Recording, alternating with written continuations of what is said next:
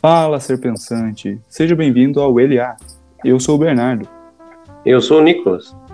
Estamos aqui para conversar com você Sobre estudos, sobre produtividade, sobre organização, sobre filosofia. enfim, sobre tudo.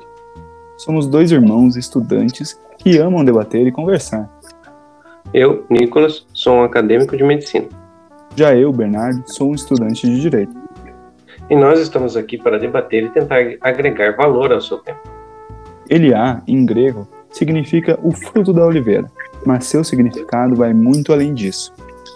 Para os próprios gregos, essa árvore tinha um significado muito especial, simbolizando sabedoria, glória, paz e poder.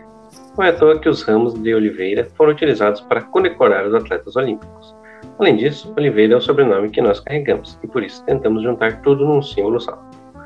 Por isso, se você procura investir bem o seu tempo e enriquecer seu intelecto, siga o nosso podcast e venha debater conosco. Até a próxima!